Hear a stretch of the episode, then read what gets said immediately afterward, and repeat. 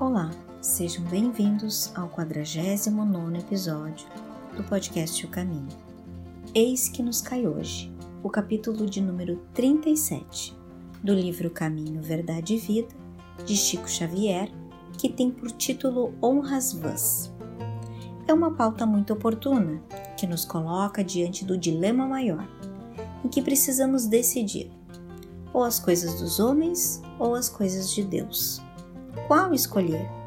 Às vezes é difícil, neste burburinho insano do mundo físico, em que viver e sobreviver num contexto conturbado, onde as ideias são lançadas de forma difusa, quando não manipuladas, e o pior, usando em vão o nome do Cristo, falseando as suas verdades. Quantas vezes vimos homens ditos de Deus abençoando máquinas de matar, exércitos ou ainda defendendo inescrupulosos governantes. Isto desde sempre, como disse Emmanuel. O templo, o sinédrio, o petróleo, a corte de César possuem hoje outros nomes. Este é o fato. E não mudou nada, pois os homens ainda hoje continuam cortejando o poder e os seus interesses, e de longe colocam, independente da posição que ocupam na sociedade, permanecendo presos aos mesmos círculos egocêntricos. E continuamos negando Cristo e a Deus Pai, na esteira das nossas atitudes, completamente divorciada das verdades profundas do Mestre. A grande indagação que ecoa na mente de todos nós é: até quando as honras vãs determinarão as nossas escolhas, os nossos caminhos, os nossos destinos.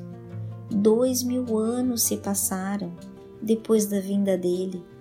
Até quando seguiremos os falsos profetas? Pensemos, esta pauta permanece atual e a nossa responsabilidade também. Fiquem agora com o comentário de Joaquim Marquísio. Olá, companheiros, amigos deste encontro que nos enche a alma e o coração de conforto e de alegria, de esperança e, acima de tudo, de vibrações que nos abastecem, nos estimulam e nos dão ânimo para lutar, transcender e superar este processo de confinamento que ainda vigora entre nós. E dentro desta linha, nos cai hoje o capítulo 37, que tem por título Honras Vãs. E o salmo assim nos diz: Em vão, porém, me honram ensinando doutrinas que são mandamentos de homens. Jesus, através de Marcos, versículo 7 a 7. E Emmanuel faz uma reflexão rigorosa sobre esta pauta, e uma pauta importante, assim dizendo: a atualidade do cristianismo oferece-nos lições profundas relativamente à declaração acima mencionada. Ninguém duvida do sopro cristão que anima a civilização do Ocidente. Cumpre notar, contudo, que a essência cristã em seus institutos não passou de sopro, sem renovações substanciais porque, logo após o ministério divino do Mestre, vieram os homens e lavraram ordenações e decretos na presunção de honrar o Cristo, semeando em verdade separatismo e destruição. Os últimos séculos estão cheios de figuras notáveis de reis, de religiosos e políticos que se afirmaram defensores do cristianismo e apóstolos de suas luzes. Todos eles escreveram ou ensinaram em nome de Jesus. Os príncipes expediram mandamentos famosos. Os clérigos publicaram bulas e compêndios. Os administradores organizaram leis célebres. No entanto, em vão procuram honrar o Salvador, ensinando doutrinas que são caprichos humanos, porquanto o mundo de agora ainda é campo de batalha das ideias, qual no tempo em que o Cristo veio pessoalmente a nós, apenas com uma diferença de que o farisaísmo, o templo, o sinédrio, o pretório e a corte de César possuem hoje outros nomes. Importa reconhecer, desse modo, que, sobre o esforço de tantos anos, é necessário renovar a compreensão geral e servir ao Senhor, não segundo os homens, mas de acordo com os seus próprios ensinamentos. É uma reflexão bastante densa, não é? Na verdade, é, ele está fazendo uma, um mergulho profundo nas direções que a humanidade deu ao cristianismo, ou que os homens o deram, não é? E na medida em que o cristianismo se alçou ao poder e passou a frequentar os palácios muito das suas essências foram seguramente abandonadas, porque elas naturalmente, em essência, conflitavam com os ditames das cortes, que eram os locais aos quais se faziam e ainda se fazem as messes e os conchavos e se negociam interesses. Quando nós, na verdade, isso nos envia sempre para uma diretriz de mergulhar em essências, não é? Eu me lembro sempre do meu amigo Dr. Luiz, André Luiz Peixinho, que foi médico lá no hospital em que a irmã Dulce atuava. Ele foi contemporâneo com ela, trabalhou com ela. E ele conta que o hospital que a Madre Dulce, é, que a irmã Dulce montou lá em Salvador, ela não tinha convênio com o INSS. E os médicos pressionavam para aquilo, mas irmã, a senhora está perdendo dinheiro com isso. A senhora já faz a mesma coisa, só vamos restar, nos ressarcir um pouco e tal.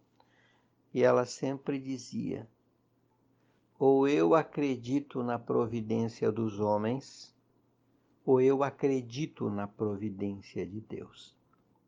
Vejam a profundidade e a eloquência com que essa irmã falava e colocava as questões e as pautas em que ela botava o seu esforço. Quando nós aceitamos a providência dos homens, nós naturalmente nos submetemos a eles e nós abrimos mão seguramente da nossa liberdade, da nossa posição.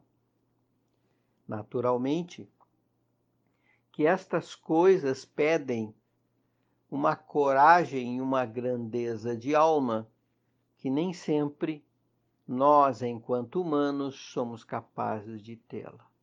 E aí estamos vendo, não é? O movimento cristão cada vez se cindindo mais, se cindindo mais, criando novas igrejas e novas igrejas, como que se o problema fossem mais igrejas. Igrejas é o que não falta. Temos igrejas a rodo, aos milhares, e temos conceitos os mais diversos, a interpretação das palavras do Cristo segundo o interesse do interlocutor. Aquilo que você desejar, você vai encontrar na medida e sob medida para o que você deseja e espera. Tudo isso, entretanto, não pesa e não considera as essências fundamentais do que realmente Jesus quer e espera. Ama o teu próximo como a ti mesmo. Nisto se resume a lei e os profetas.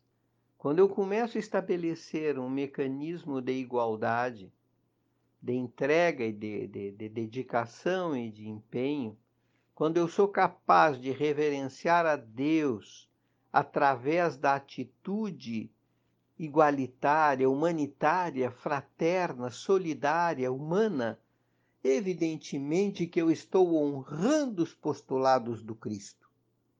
Mas quando eu me fecho numa estrutura fechada, como que alguém que deseja apenas o poder humano e ter a ascendência e querer determinar diretrizes outras que não são os postulados do Cristo, nós estamos naturalmente errando o caminho.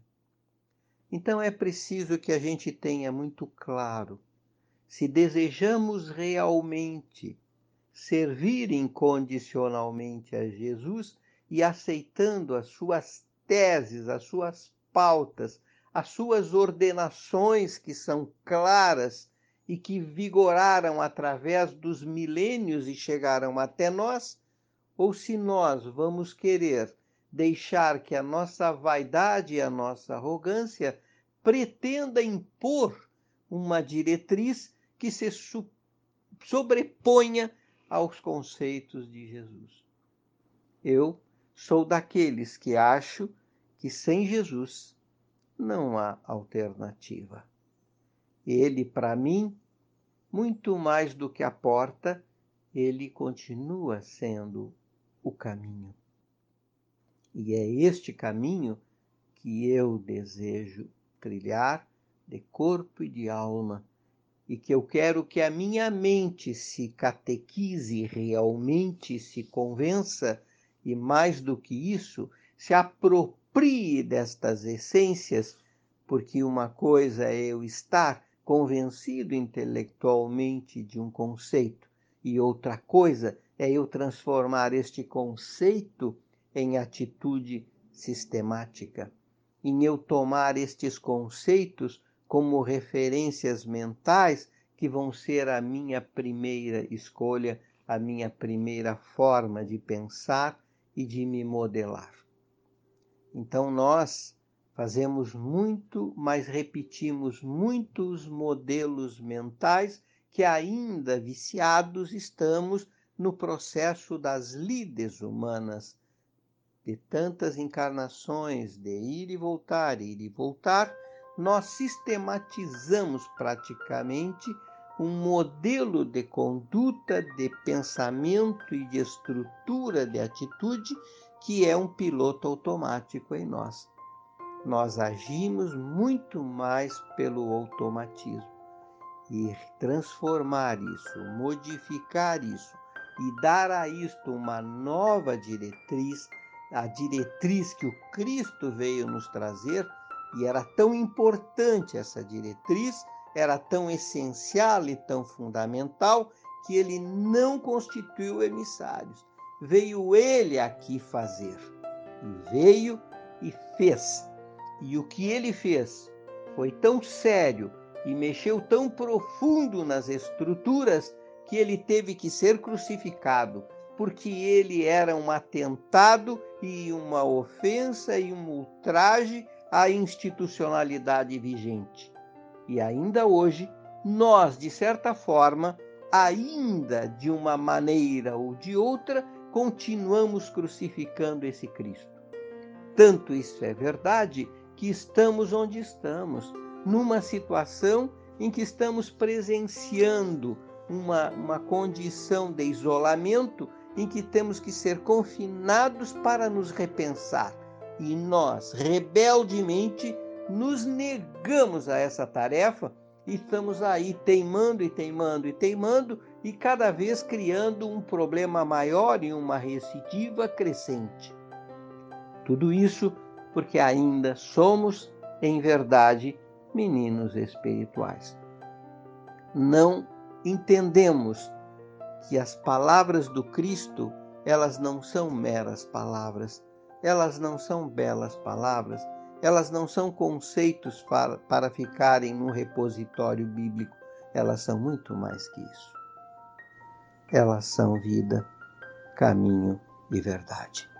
E que nós tenhamos esse apuro, que nós tenhamos esse olhar mais agudo para lançar o olhar, para buscar, entender e, acima de tudo, de fazer.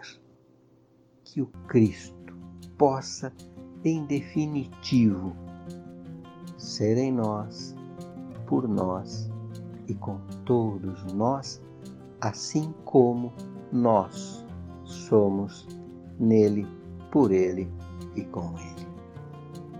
Um beijo no coração de Seja a mudança que você quer ver no mundo. Obrigado por nos ouvir até aqui.